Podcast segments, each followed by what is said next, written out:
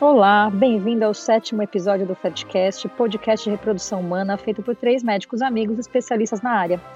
E hoje nós vamos falar então sobre um tema até que feliz: teste de gravidez positivo. E agora? Eu tô aqui então com o Sérgio Gonçalves. Oi, Sérgio. Oi, Paula, tudo bem? Tudo certo. Oi, Pedro. Pedro Peregrino. Oi, tudo bem, gente? E aí, Pedro? Tudo certo. Preparado para mais uma conversa? Depois de falar de casos impossíveis, vamos elevar um pouquinho o astral, então, falar de teste positivo, né, Paula? Isso, um tema feliz hoje. Mas por que a gente escolheu esse tema, hein? Falar de beta positivo. Não sei, Sérgio, foi você que escolheu, por que você escolheu esse tema? Muito bem, porque o beta positivo, né? O beta positivo. Então a gente vê as pessoas que estão esperando a gravidez e o foco da, dos casais é o beta. Quando que o beta vem positivo? Eu quero o meu positivo, o beta positivo. E a gente sabe, como médicos de reprodução, que o tratamento não termina com o beta positivo. O tratamento termina na sala de parto com o nascimento de um bebê saudável. Né? Então, do beta positivo até o sucesso do tratamento, tem um longo caminho a ser percorrido. E é sobre esse caminho que a gente vai comentar hoje. É, eu costumo ver é, em um monte de de comunidade nas redes sociais. Ah, esse ano é o meu ano do meu positivo. Ah, eu quero o meu teste positivo. E assim, é isso que o Sérgio falou. O tratamento acaba com o bebê no colo. Esse é o final do tratamento. E eu costumo falar para as pacientes que esse resultado do beta positivo causa muita ansiedade. Elas ficam é, loucas, né? Porque esperando o beta positivo.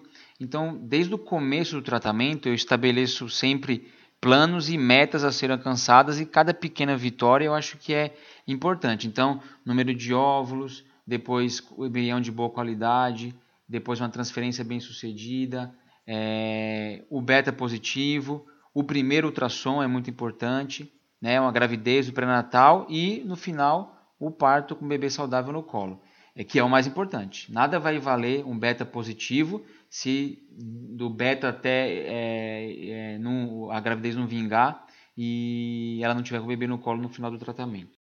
Uma coisa que eu percebo é que muitas e muitas vezes é muito mais frustrante para a paciente ela conseguir o beta positivo e depois ela ter um abortamento do que simplesmente ter um beta negativo.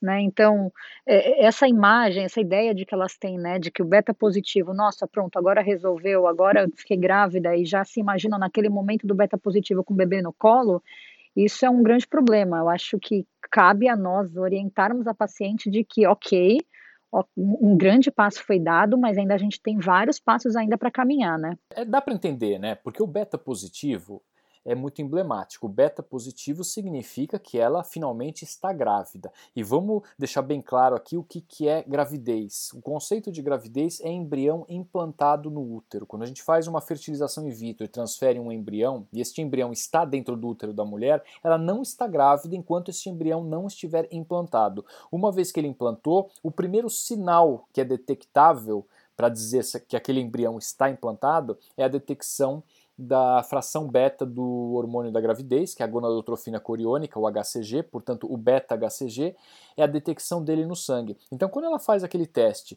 fica aquela tensão, esperando aquelas horas para sair o resultado, sai o resultado e o resultado está positivo, ela sabe que o embrião está implantado. O embrião está implantado, ela está grávida. E não adianta, por mais que a gente fale, olha, calma, segure, quando a mulher se sente grávida, ela já começa a vislumbrar né, toda a gravidez que vem pela frente e o nascimento do bebê. E a gente precisa muitas vezes conter essa ansiedade, conter um pouco os ânimos, porque a gente sabe que o beta-HCG positivo não é igual ao nascimento de um bebê. Né? E aí tem a parte triste né, da, dessa história que a Paula comentou, e é muito mais frustrante quando um beta positivo não resulta no nascimento de um bebê do que quando o beta dá negativo e já é aquele balde de água fria que já mostra, olha, não deu certo agora. Quando o beta deu positivo, ela sente, deu certo, mas a gente sabe que não deu ainda, né? Exatamente, né? É, a questão do beta, beta, eu falei, traz muita ansiedade, e isso que a Paula falou é, é muito importante. Eu acho que é, acho que ela ter um beta positivo e depois abortar é melhor, entre aspas, do que ela ter o beta negativo. Claro, e eu sempre falo, aqui, tecnicamente, né, tecnicamente, um beta positivo, seja uma gravidez bioquímica ou depois um abortamento, é muito importante para a gente, para nós médicos, que é muito importante para o prognóstico do casal é, em relação ao sucesso do tratamento. Né? A paciente, na verdade, engravidou. A gente vai querer saber depois por que, que não foi para frente ou se tem alguma causa específica que essa gravidez não evoluiu. É...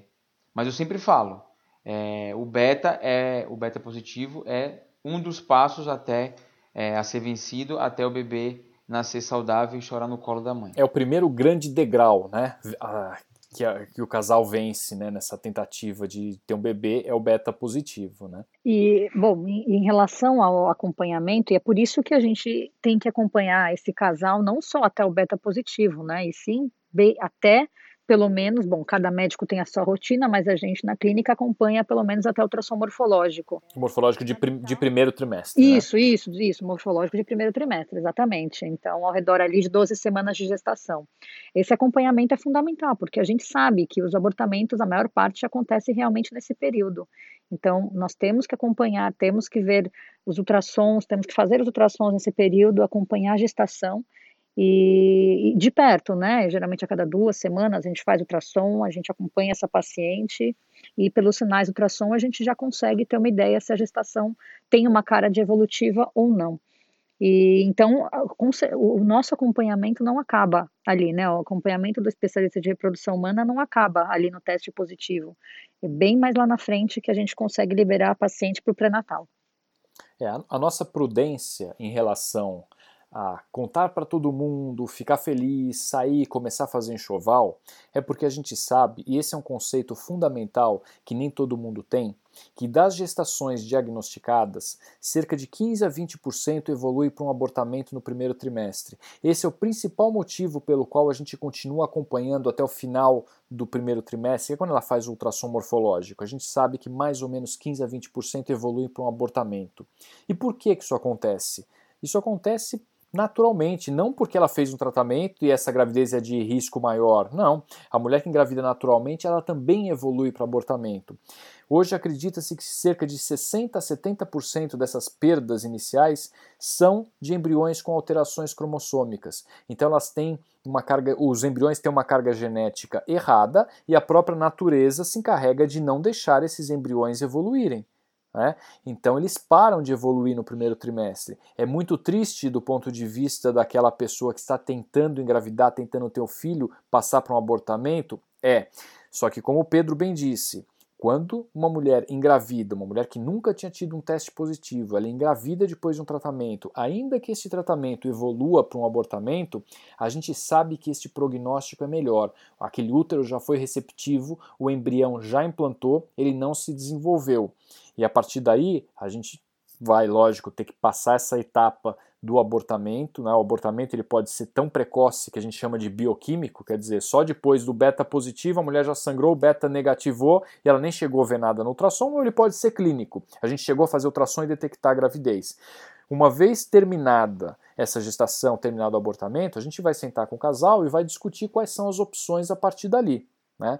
Então, isso é uma coisa super importante de deixar claro. O beta positivo Calma, o primeiro grande passo foi dado, mas a gente precisa vencer outras etapas importantes ao longo da gravidez. Qual é a fase mais difícil, o momento mais difícil que vocês acham depois que o beta dá positivo? Né? Como que é na nossa rotina? A gente sabe, já de manhã a gente já vê na nossa agenda, hoje é o beta de tal paciente. É, a gente fica esperando, ela faz a coleta, manda para a gente às vezes a senha, é, na maior parte das vezes, chega no final da tarde, ela manda para a gente o resultado. É, o que é mais difícil a partir desse momento, quando a gente recebe um resultado positivo? O que, que vocês acham? Eu acho que depende muito da história da paciente. Então, aquela paciente, por exemplo, que teve três abortos com nove semanas, essas próximas três semanas na verdade até o morfológico, mas as próximas três semanas vão ser muito difíceis para ela, porque ela vai ficar esperando que alguma coisa ruim aconteça às vezes.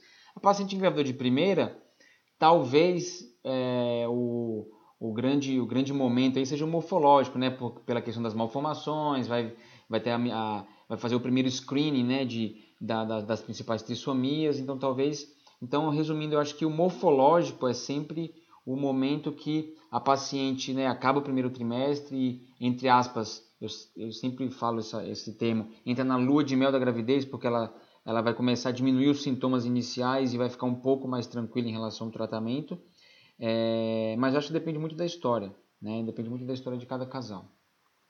É, essas pacientes com aborto de repetição, como esse exemplo que você deu, geralmente elas são mais calejadas. Elas nem comemoram tanto um beta positivo, porque elas já tiveram várias vezes beta positivo. Essa paciente ela sabe que o problema dela não é engravidar, ter o beta positivo, é conseguir levar a gestação adiante. Então é diferente daquela que eventualmente está tentando engravidar há muitos anos, nunca teve um beta positivo, ou até já fez outros tratamentos de fertilização in vitro, nunca teve um beta positivo e de repente pela primeira vez ela pega o teste e está positivo. Essa paciente ela fica muito mais esperançosa e comemora muito mais. E aí, é, às vezes eu, eu preciso me policiar para eu não esfriar muito aquela alegria que ela está sentindo naquele momento. A gente precisa dosar muito isso, né? Para também não, não chegar e comemorar, começar a soltar foguete junto com a paciente, dando a impressão de que o bebê já nasceu, e também não chegar e falar, é, sabe, parecer que você está sendo um médico pessimista, fala calma, foi só um beta positivo, você ainda pode abortar. Não pode, não pode falar desse jeito, né?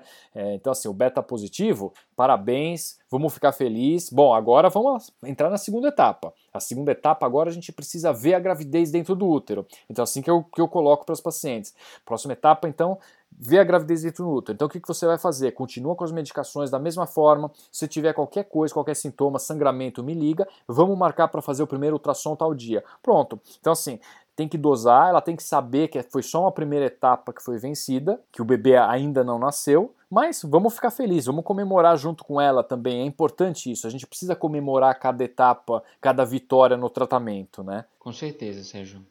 Isso mesmo. E a gente passa por situações, das, situações mais difíceis que a gente vive, né, na, no tratamento de reprodução, é, pegando nesse esse gancho do que a Paula tinha falado, ou foi você, Pedro, já não lembro mais. É, é a idade. Foi a Paula. Não, não, não, é a minha idade. Né? é, é em relação àquilo de quando o beta positivo que não dá certo é muito pior a sensação do que o beta negativo. Né? Quando a gente vai Sim, fazer. Fui eu. É, foi você, né? Fomos nós dois. A Paula falou primeiro, depois eu tá recitei. Por isso que vocês me confundiram. Mas a situação difícil é quando a gente vai fazer ultrassom. Né? O ultrassom, o paciente entra assim com a mão suando para fazer ultrassom, para ver se está tudo bem. Mal sabe ela que a gente também fica tenso para fazer ultrassom, né? Como é tenso a gente fazer ultrassom e saber que a gente precisa ver o saco gestacional, o tamanho do saco gestacional, a vesícula vitelina, já está na hora de ver o embrião com batimento cardíaco. A gente começa o ultrassom tenso. E quando a gente começa o ultrassom, e naquele momento a gente já sabe que não é uma gravidez evolutiva. Isso eu acho que é a, parte mais difícil do tratamento, porque a gente tem que dar notícia para o casal, não tem jeito, não dá para a gente fingir ali que está tudo bem. Não, espera um pouquinho, quando não está tudo bem, a gente tem que fazer questão, e todos nós fazemos isso, né? Questão de falar exatamente o que está acontecendo e falar: olha, infelizmente não está evoluindo. Né? É, é muito triste, é muito triste, mas faz parte do tratamento. Eu costumo dizer para as pacientes, é, até antes do tratamento, antes do beta positivo. Ah, porque elas perguntam, né? E aborto, posso abortar ainda? Como que é? Eu falo, olha, só tem uma forma de uma mulher não abortar, ela não engravidar. Uma vez que ela engravidou, existe risco de abortamento. Lógico que existem riscos maiores, riscos menores, mas o risco existe. A gente tem que saber que o risco é real. Né? É, e qual é a chance de abortamento? Ela pergunta, né? O beta positivo, e agora, doutor? Eu tenho chance de abortar? Qual é a minha chance de abortamento? O que, que vocês respondem para essa pergunta? Eu falo para ela que a chance dela abortar é exatamente igual que quem engravidou de uma gravidez natural. Sim, doutor, é, mas qual é essa chance? 20 a 25%. Hã? É, mas ela fala assim, mas qual é essa chance? Qual é a chance de abortar? 20 a 25%. É, depende da idade, né? Depende da idade da paciente também. Sim.